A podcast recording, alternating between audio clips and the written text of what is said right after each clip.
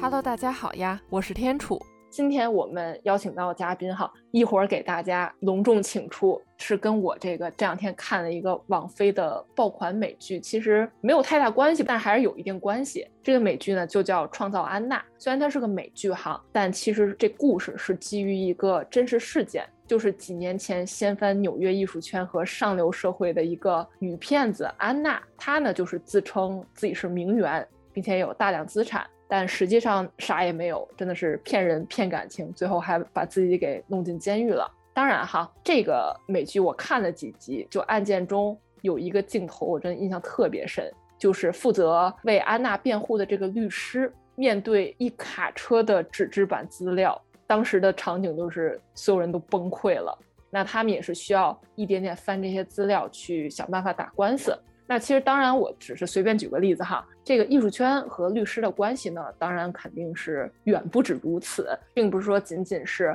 被世人所瞩目的这些狗血官司这么简单，还涉及到嗯其他的许多操作。就是这个也是特别贴切今天咱们这个主题以及邀请到的嘉宾。那今天我们就邀请到了在纽约和艺术家打交道的移民律师霍加妮。讲讲身为律师和艺术打交道的故事。那我们先有请佳妮给我们打个招呼吧。呃，各位听众，大家好，我是霍佳妮律师，很高兴今天能有这个机会和天楚一起在这边一起聊一下跟艺术相关的一些法律的问题，或者说是随便生活中的一些感受和故事也好，很高兴，很开心。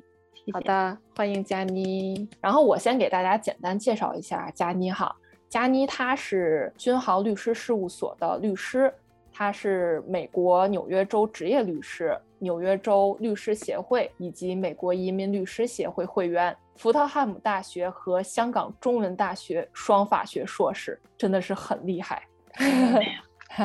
其实就是咱刚才咱们说了哈，在美国，其实大家在美国生活也都知道哈，这个律师的作用真的是挺大的，并不是说啊，我比如我犯了事儿。我才要请到律师。其实一些包括，嗯，是不是房产买卖呀？包括一些叫什么签证啊？尤其像我们身为外国人在美国的话。其实都是可以用到律师，律师的作用也是特别特别大的。嗯，对，因为其实这个概念，像我国内的很多朋友，其实他们如果问说你是做什么的，我说是做律师的，然后我说你有什么问题就可以平时来找我呀，然后他们可能会说，哎，那我希望我不要找你，因为在他们的概念里，可能就觉得 一定是惹上事儿了，惹上官司了才是需要去找律师。但是当大家出来了之后，就会发现其实不一定是坏事儿，有时候生活中很多的琐事儿其实也是需要。律师帮助，就像天楚刚才说的，就比如说我们的身份问题啊，然后我们自己的一些税务问题啊，平时生活中的一些保险啊、合同啊，都是需要律师的。对，对对对，哎，你说这个我太同意了，你知道，就马上联想起我小时候，其实也不能说小时候吧，就是高中毕业之后，你想高中毕业之后，大家就是上了大学，学什么专业的都有。然后我记得在有一次聚会中，然后我就我有一个高中同学毕业，他大学嘛。他学的是律师相关专业哈，然后我当时问了一个特蠢的问题，我说哇，那你好厉害，我说那你毕业后几年能上法庭辩护啊？然后他就一脸黑线的看着我说，嗯，我不是负责出庭的律师，我是负责什么弄合同还是什么的，我忘了具体怎么说来着。哦，当时我真的特别尴尬。当然后来就像你说的，我也知道了，说哦，原来律师分这么多个种类，所以呢，这也是为什么今儿特别想跟你唠唠嗑。我嘛，作为这个律律师行业，绝对是外行人哈。那你在律所的工作，每天都是什么样的？呃，其实就像你刚才说的，呃，律师分不同的种类，你从事不同领域的律师的话，他的工作模式其实可能有所不同。嗯，就比如说像诉讼律师的话，那他大部分的时间是要去出庭的，是要去跟法官、法院、检察官打交道的。那么像一些非诉律师，如果是做公司法这一块，或者是做资本市场这一块的，那么他们大部分的可能是要去做一些竞调啊，然后跟客户谈判呀这一块的。但是呢，所有的律师，不管你做哪一个行业，你在哪一个领域做，其实又有着本身相通的这个共性会在里面的。那是什么？就比如说，或者是不是就口才特别好？口才的话，可能是对诉讼律师会要求会更加高一，但是它的底层逻辑就是我们律师是需要有一个逻辑在内的，就我们的逻辑性要非常强，因为不管你是用口头在法庭上去辩论，还是我们把我们的辩论放在纸上用文字去辩论，其实都是一个逻辑问题嘛。大家的共性，其实我们律师不管做哪一个领域，离不开的就是一个是律师的思维，然后呢，就是我们还有一个是我们 legal 的 research，我们要做大量的 research，因为法律都是不断的在更新的。然后呢，还有一个就是我们 legal writing，就是我们的写作的水平。至于我们细化到像我自身。我现在主要的 practice 其实就是移民业务这一块，移民律师这一块。那么像我一天的工作，其实我个人觉得啊，又非常的丰富，但是呢，有时候又会觉得极其的单调，就是很矛盾化。那丰富在哪儿？单调在哪儿？丰富的话，就是我觉得这也是我喜欢律师的工作的一个特点。有的职业他可能他的做的工作会比较单一，但是像我们律师的话，我们的工日常工作包含很多种类，就比如说。像我自己的话，我是需要去做 marketing 的。我们需要跟客户打交道，那客户怎么来找你？你就必须要把自己推出去，让客户知道你。那这一块你可能就是跟那些有一些像做 marketing 的性质在里面。同时呢，我还要去做一些内容的输出，就是普法类的东西。就像你，你应该知道，就我们律所每月我都会去做一次，一到两个月做一次公益类的讲座，然后去跟客户去。普及一些，比如说法律的基本的知识啊，然后一些更新的政策要去 update，然后呢，同时有一些嗯大家比较关心的法律议题的话，我也会自己去撰写一些文章去发表，这又是一块。那么另外还有一块呢，就是律师他是一个终身学习的这么一个职业，因为法律不断更新嘛，那我们要不停的学习。那作为我们纽约州的律师的话，其实法律也有规定，我们每一年。都要去修满十六个学分的课程，就是我们还要在不停的学习，这些都是包含在我们工作中的。那么另外一块就是说，大部头的可能剩下大部分的时间，我们律师还是需要静静的坐下来。就这一块是可能是比较枯燥的，就是静静的坐下来，坐在电脑面前，然后做案子。做案子的大体就是去写东西、看东西、查东西。这一块其实还是我们工作的重中之重。然后呢，每天还要跟客户不停的开会，讨论案子的 strategy。然后就是各种各样的不同的任务都结合在一起。所以我说我们的工作可能是比较多元化。对，哦，那这个很有意思啊。其实我个人理解律师，第一就是既定印象嘛，就是很光鲜嘛。西装革履，无论男女哈，都是着着正装，哎呀，特别力挺的，就出席各种场合。当然，我也没有想到，包括你要做 marketing 啊，要跟客户去沟通，甚至去做这些普法的内容，让更多的人其实了解律师、移民律师到底是干什么，能为大家提供什么样的服务。就是刚才我们也介绍到，你是毕业于这个福特汉姆大学以及这个香港中文大学，对吧？这个很厉害。那那你的求学和工作经历是什么样的？就说你为什么会选择这个职业？为什么会选择做律师？这个问题可能是每一个更像是一个，就我们去面试的时候都会会问到的一个问题。对于我来说，这个问题其实很好回答，因为我从小就很小的时候我就觉得我想做律师，那时候是没有太多的。对律师这个行业其实没有太多深入的了解，而且一方面是因为我们那个年代读书的时候，其实不像现在的小朋友读书那么开心，因为现在信息很发达，网络很发达，大家能接触到的东西特别多，很早的就能预判到，就是说，哎，原来每个职业都是干什么的。那我们那个时代信息特别匮乏，我们读书时候就是为了高考，就是为了拼分数。那么那时候对于职业有哪些职业，我们是我个人来说，我的概念是比较模糊的。那么对我来说，像律师、医生，就这种比较传统的 professional 的职业，可能是能够相对来说比较具象的东西。所以当时就觉得，好像说你要做什么职业，小时候科学家、警察、老师、律师，那对我来说，律师可能这个职业就有一种天然的吸引力。然后呢，另外一方面呢，就是小时候比较喜欢看港剧，然后那个 TVB 的那些职业对那些职业剧，就是影响特别深，然后就给到了。进一步的具象的这么一个概念，就是律师到底是做什么的？其实我觉得印象最深的是 TVB 有一部港剧叫《黄庭一号》，那一部剧对我的印象特别深刻，也是那时候我决定说，哎，那我肯定是要做律师的。那部剧虽然年代很老，但是我当时印象很深刻的是，它里边的案子讨论的一些点，到现在放在当下这个社会看，也是一些非常有探讨性的一些法律上的比较经典的案例。所以呢，那时候就是觉得，哎，那我以后肯定是要做律师的，都没有想过。我会做其从事其他的行业，所以当时我在就是选择专业的时候，我报考的就是那个香港中文大学的法学系，就而且一心是想着我要去香港，都没有想过去其他地方，因为看了 TVB 嘛，然后很喜欢香港那个城市，所以当时就去香港求学了。对，确实像你说的，咱们那会儿小时候其实一门心思就是想高考考出一个好成绩。选到一个好学校，这个好学校里，我一定要拿那个专业分录取分数最高的那个专业。其实有时候都不会看它到底是什么专业，就碰上哪个基本上就是哪个了。对，不像现在，就我不知道你记不记得前两天谷爱凌说她曾经想去斯坦福大学学艺术史，但是怕毕业后挣不到钱，她就放弃了。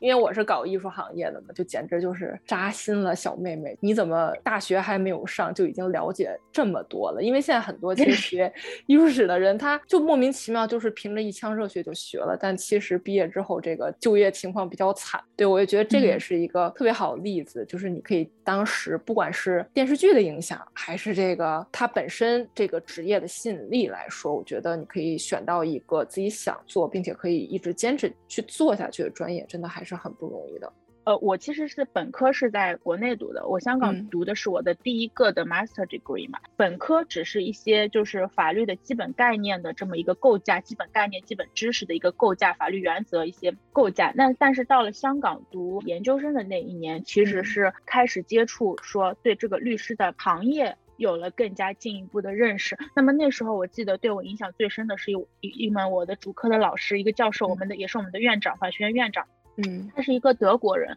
然后他非常严谨，然后呢，他在教授我们专业知识的同时，会告诉我们说，一个律师他会做什么。然后，因为他自己是做那个 transactional 的，就是 transactional 的一个 lawyer，所以我当时对这一块的兴趣也是非常大的。那我当时是决定说，我我选的选择的专业也是国际经济法这一块，想是想做国际类的 transactional 的。然后我毕业后其实本来也是打算想要从事这一块领域的，而且当时会觉得说这些律师是最最高大上的，谈并购啊，谈大 deal 啊，就非常向往那种大所的生活。但是当时香港毕业之后呢，呃，因为家里的原因，我没有留在香港工作，而是转而到了美国这边来。其实也是命运的安排，不是我自己选择，只不过是因为家庭的一些因素，然后就当时到了美国来。刚来的时候也没有想要继续再读书了，我已经有了一个 master degree 了，然后我法学已经读了，那时候已经读了五年多了嘛，在这边生活，但是生活了一会儿就觉得不行啊，我得继续从事我的法律行业。那么当时就说我要做律师，那怎么办？就必须得拿到美国的律师证，拿美国的律师证就必须又要拿一个美国的 degree。那么在那种情况下，就是。再去读了一个 master degree，然后就是其实是为了考这边的律师证，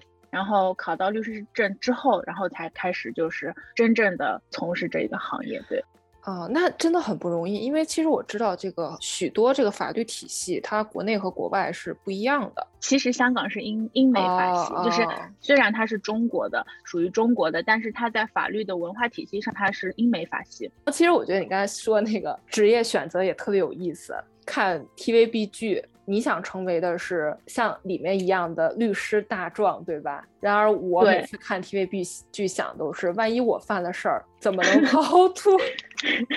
就是完全不一样的思路。就是因为毕竟咱们这是文化艺术类节目嘛，所以佳妮呢，她其实也是在这个过去几年的从业时间中呢，作为移民律师，也为许多艺术啊、娱乐、时尚、文化类的人才。当然，这里面也有其他专业的人才哈，就比如说科研啊、金融、房地产以及教育等等，就说为这些特别优秀的非美国籍的小伙伴们办理过这个工作签证，呃，以及这个特殊人才签证、绿卡等等。咱们尤其想要讲的就是这个特殊人才签证，呃，特殊人才签证及绿卡吧，其实就是咱们口中说的这个 O1 和 EB1。其实对于想要在美国发展的外国艺术家而言，这个解决身份问题真的特别的重要。然后这也是佳妮一直在做的事情。所以我在想，移民签证类型千千万，你有这么好的机会跟这么多优秀的艺术家打交道的话，就说有没有什么感受之类的？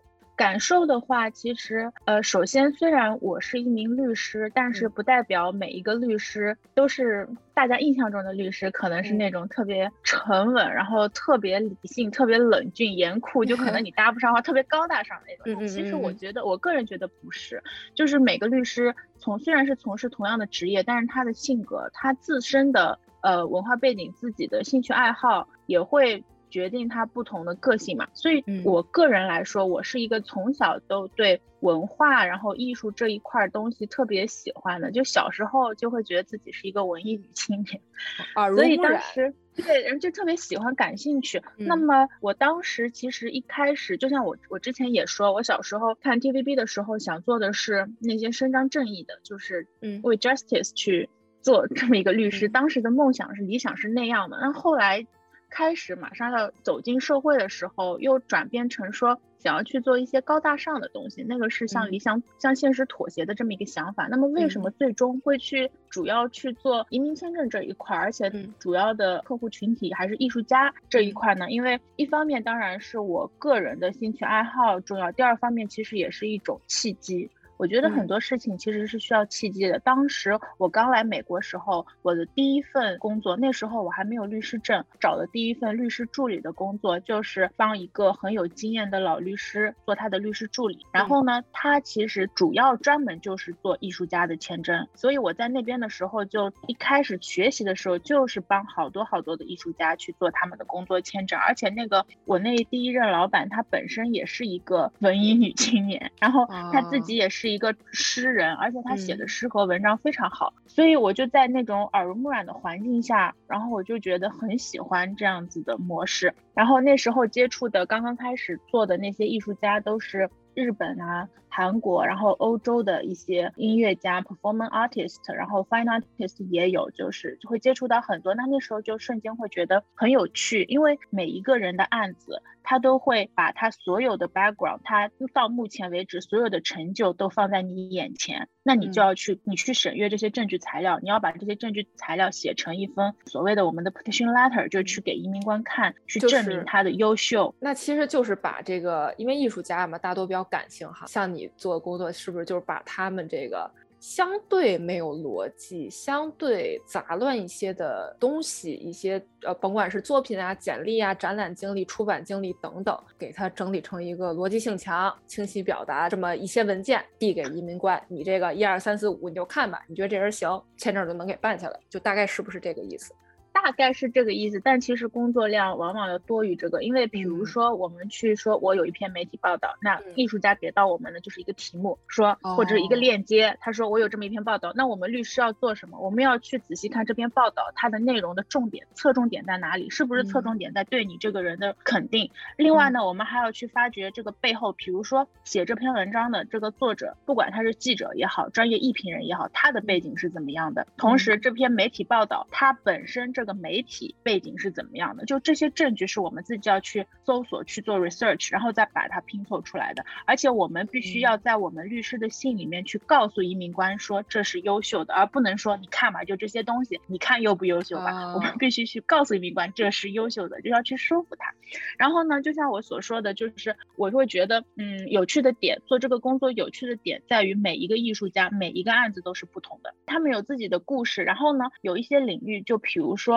之前如果不是做这个行业，我自己是其实没有听太多的西方的歌剧，我没有接触到这一块领域。那么因为我要做这个案子，我要去写他的东西，我就要去研究他们这个领域歌剧领域里面的一些专业性的东西，包包括他们每一个角色、每一个 singer 他们的高音啊、低音啊、花音啊这些东西是什么。然后一些比较经典的代表作是什么？在他们这个整个行业里面的地位又是怎么样？就是我在做每一个案子的同时，我在输出我专业知识的同时，我又在学习和吸收到其他一个行业里面新的知识点，这是让我觉得非常有成就感的东西。就是互相，就是客户跟我是一种互相成就的这么一个形式。其实就是你用你的专业知识帮客户去把这个案子拿下。拿捏住，嗯，然后你同时也能说根据不管他是音乐家也好，呃，视觉艺术家也好，或者他是教育家也好，艺术教育家也好，等于你还能更深入的去了解艺术与文化这个大类里的不同的细分的这样的一个分支。那其实你刚才也提到了啊，其实每个艺术家都是不一样的。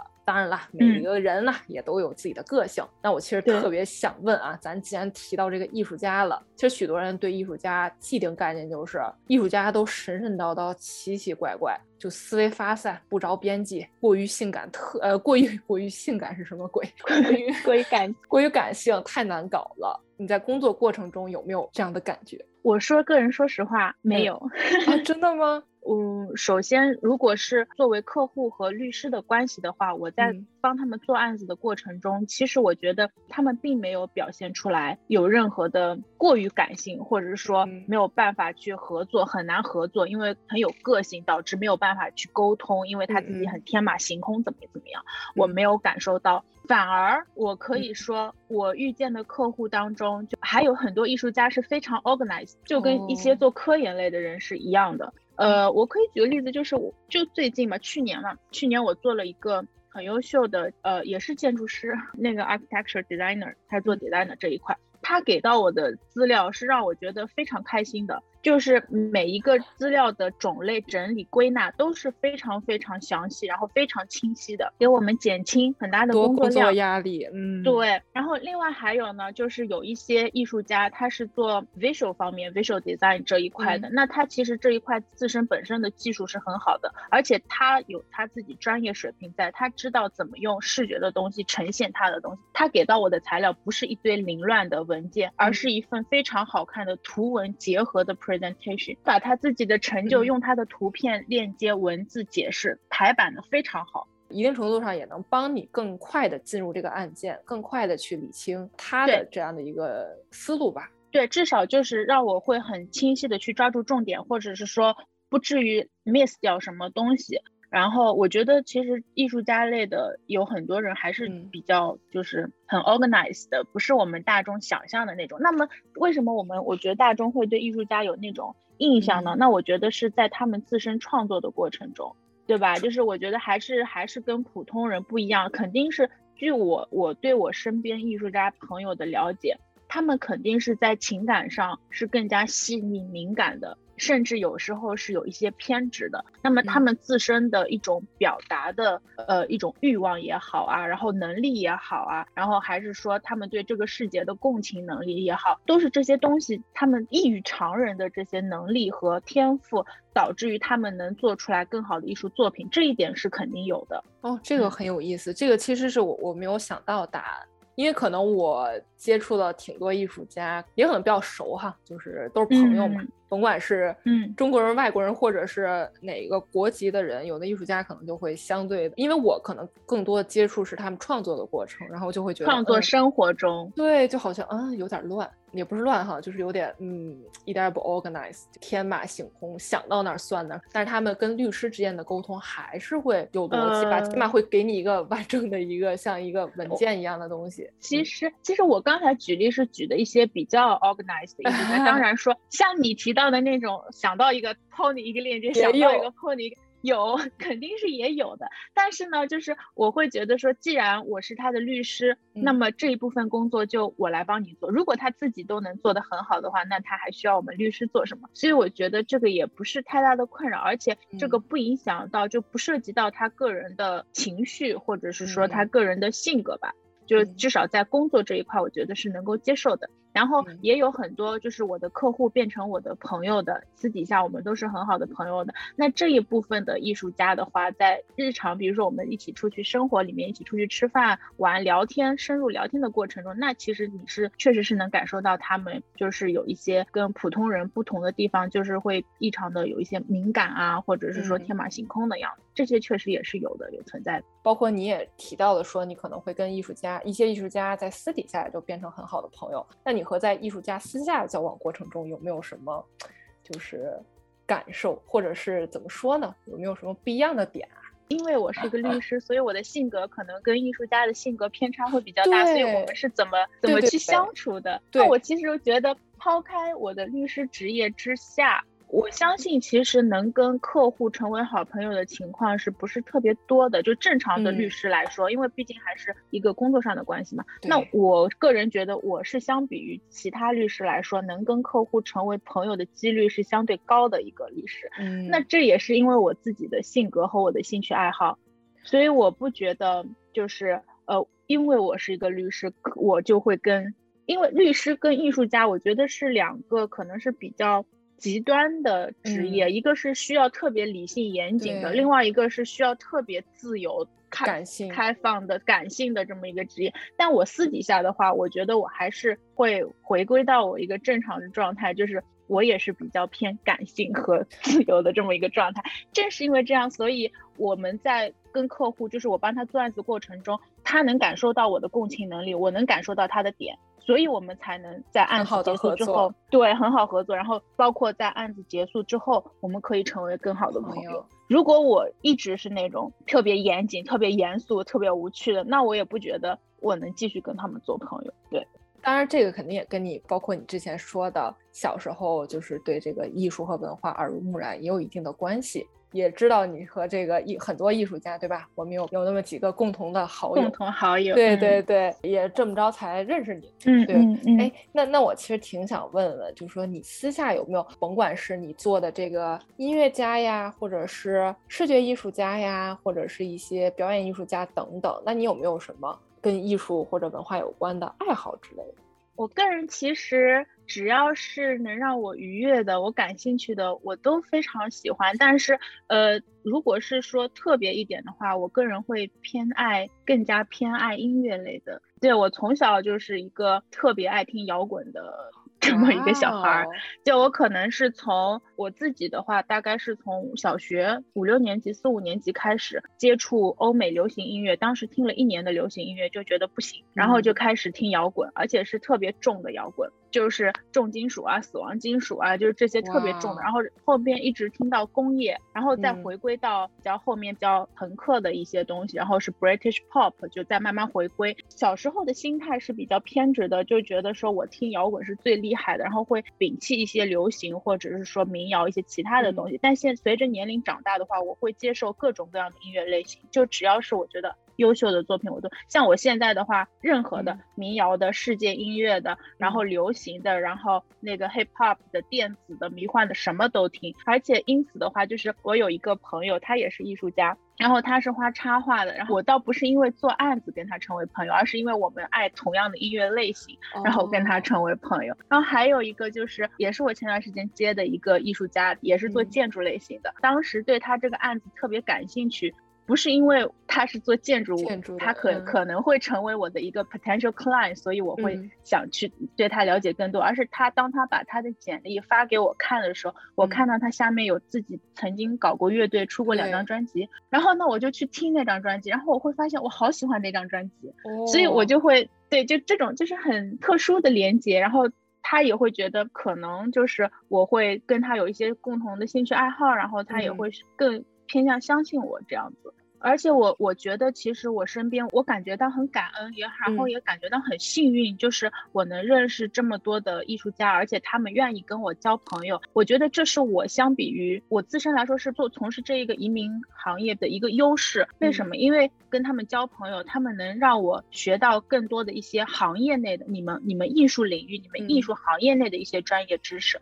我觉得作为一个律师的话，自身法学背景是第一关，就是是基础也是必须的，但是。你要成为一个更加优秀的律师，行业知识也是很重要的。所以跟这些艺术家打交道的话，他们会教会我更多的行业知识。就比如说，我举个例子。嗯，一个艺术家他把他的简历拿给我的话，因为我对这个行业会相对比较熟悉、比较了解，那么我可能会第一时间就了解到他简历上列出的这个画廊，在你们整个行业里面，他的 reputation 大概是怎么样的，你的这个 medium 大概是排名是怎么样的，我就会很快的抓住这些重点。那么如果是我对这个行业不了解的话，我可能就没有办法把这些很漂亮的点。就高分的点给做出来。所以我觉得就是我很感谢能认识这么多就是艺术家朋友，能让我学习到这么多行业的知识，包括你刚才提到的这个画廊的 level 啊，以及呃某一个媒体在这个艺术界的话语权等等。其实我觉得你肯定比我了解的还多。其实我那肯定没有，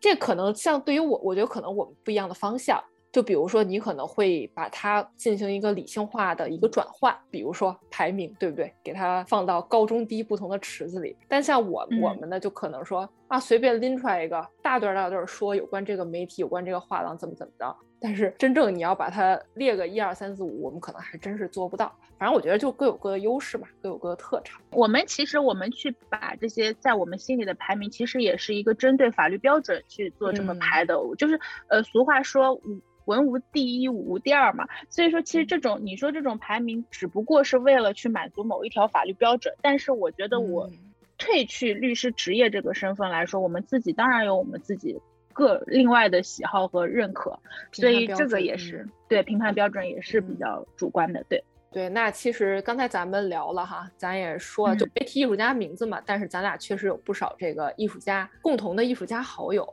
那其实聊到这儿，包括你也提的这么多，真的有才的，在纽约的，呃，或者说是在美国的外籍艺术家，甭管你是中国呀，像你提的日本、韩国，甚至是欧洲，或者是其他除了美国之外的其他国家，真的是有很多艺术家。那到底为什么会有这种？第一就是到底为什么这些人会选择留在美国，以及就是为什么会产生这种 O1 签证以及这个 EB1 特殊人才绿卡，应该这么说。那为什么这些艺术家他为什么不用工作签证呢？因为工作签证可能是更好理解的一个签证，不管是你在哪个国家而言，就为什么有这种艺术家签证、艺术家绿卡存在？我这个问题分两块说，第一块就你刚才问的，说为什么大家都想留在这边这一个问题的话，其实我能给出的答案非常局限，或者是很狭隘的，也不太准确，只是我个人的一个感受啊。就是我觉得美国，特别是纽约这边，其实艺术氛围还是相对轻松自由的，而且我觉得是相对公平的。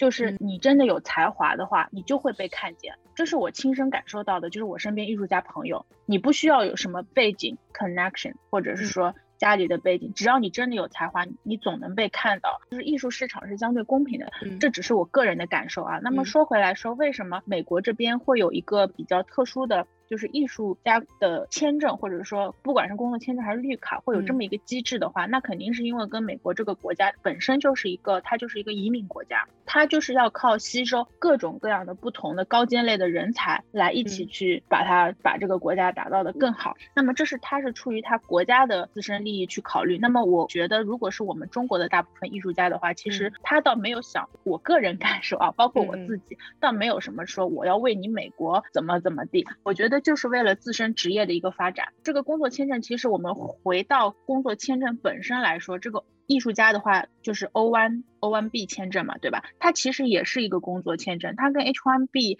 呃，说实话，在性质上没有任何区别，就是给你留下来工作的这么一个签证。只不过，嗯，它的唯一区别，为什么大家艺术家会选择这个呢？因为我们知道 H one B 签证的话，它可能要求没有那么高，但是呢，它需要去抽签，然后呢，你抽是这是第一道坎吧？你抽中了之后呢，你只能为帮你办 H1B 的这个雇主去工作。那么对于我们大部分的普通的职业来说，可能是行得通的，因为很少人会有很多很多的雇主，我们就正常就是为一家雇主工作嘛，最多两家，对吧？但是艺术家的职业性质就决定了，不是很少能看到说一个艺术家是专门为一家公司去工作的，很多艺术家其实是 freelance。就是他是自由搞自由创作的，那么这种情况下就有了一个 O one O，因为 O one 它允许你只为一个雇主工作，就可能是那些比较偏 commercial 的，做一些 commercial design 的那些艺术家可能会是有一个固定的雇主的。那么大部分，比如特别是做纯艺这一类的，他就是需要不同的雇主，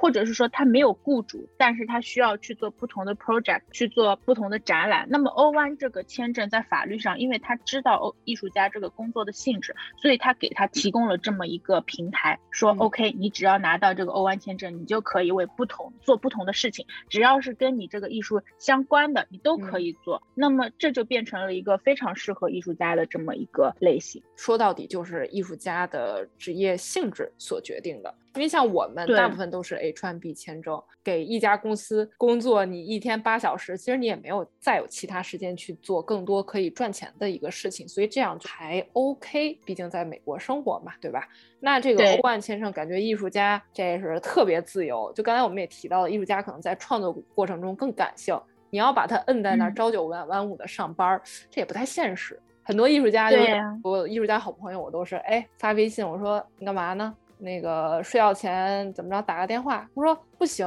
现在是晚上十点，是我的创作黄金黄金时，我要 创作，你不要打扰我。我说行行行，好好好，你创作去。然后我第二天早上我八点起来上班了。我说中午要不要离得近一块吃个饭？呵，我中午都吃上饭了。这姐们儿回我说我刚起床。